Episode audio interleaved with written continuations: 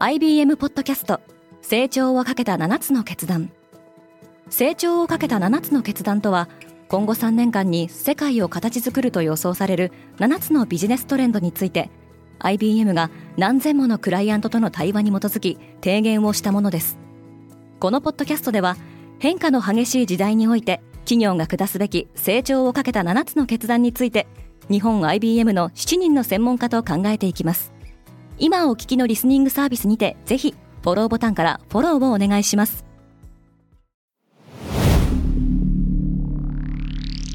Spinner. Good morning, ケリーアンです。12月26日火曜日、世界で今起きていること。アメリカを中心にブームを起こしている痩せる薬。ついに偽物が出回り始めています。このポッドキャストデイリーブリーフでは、世界で今まさに報じられた最新のニュースをいち早く声でお届けします。糖尿病治療薬の偽造品が出回っている。アメリカで爆発的ブームとなっている糖尿病治療薬。FDA 食品医薬品局は、ノボノルディスクの糖尿病治療薬、オゼンピックの偽造品数千個を押収し、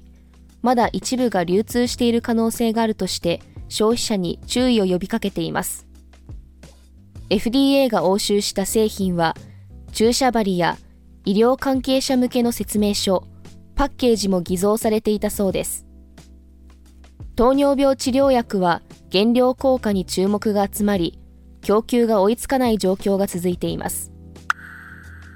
マライア、やっぱり強かった。マライア・キャリーがまた記録を更新しました。彼女の歌う All I Want for Christmas is You は今年のクリスマスイブの24時間だけで Spotify で2370万1697回再生を記録しています。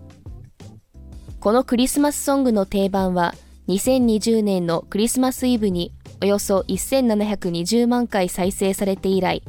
Spotify での1日あたりのストリーミング再生回数の歴代最高記録を更新し続けています。フォーブス誌はこの一曲がマライアにもたらす収入は1994年のリリース以来の30年で6000万ドル、日本円にしておよそ85億円にも上るとしています。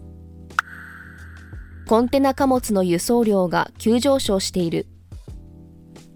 イエメンの武装組織フーシ派が航海を通過する商業船舶への攻撃を繰り返していることで、世界の貨物輸送に大きな混乱が生じています。コンテナ輸送各社は航海を避けるためにスエズ運河を使った通常のルートを南アフリカの希望法周りに変更することを余儀なくされており、輸送時間とコストが大幅に拡大。上海のコンテナ運賃指数は先週1週間だけで50%上昇しました。ただ、アメリカがこの海域の安全保障に向けて多国籍部隊を配備する計画を発表したことで、状況は好転するとの見方も広まっており、海運世界最大手の AP モラーマースクは、航海の運航を再開する方針を明らかにしています。ナワリヌイはシベリアにいた。ロシアのウラジーミル・プーチン政権を批判してきた反体制派指導者アレクセイ・ナワリヌイの広報担当者は、ナワリヌイを発見したと発表しました。西シベリアのヤマロネネツ自治管区で収監されているナワリヌイに弁護士が面会したそうです。ナワリヌイはモスクワ東方ウラジーミル州の刑務所から移送された後、およそ3週間にわたって所在が不明となっていました。ロシアでは来年3月に大統領選が行われる予定で、ナワリヌイの陣営はウラジーミル・プーチン以外の候補への投票を呼びかけています。返品するにもお金がかかる。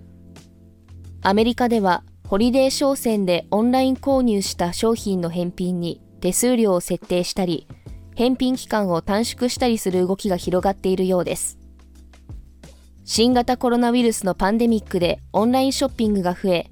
返品率も上昇する中、返品にかかるコストは小売業者などに重い負担となってきました。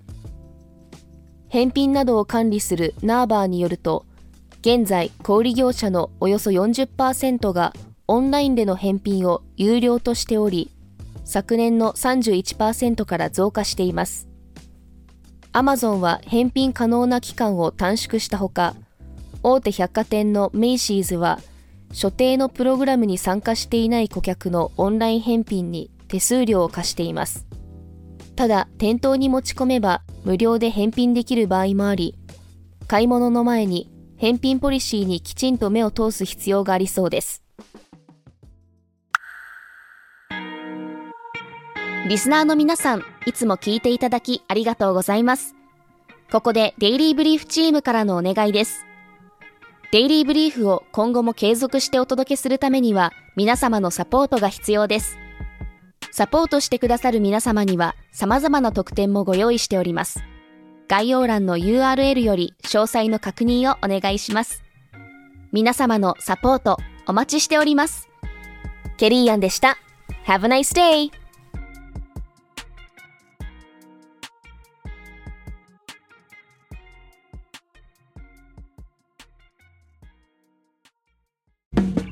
リスナーの皆様より多くのリクエストをいただいている話題のニュースを深掘りしたエピソードを週末の有料版で配信中です。今なら1ヶ月無料トライアルを実施中。詳細は概要欄に記載しています。この機会にぜひ聞いてみてくださいね。感想ご意見もお待ちしています。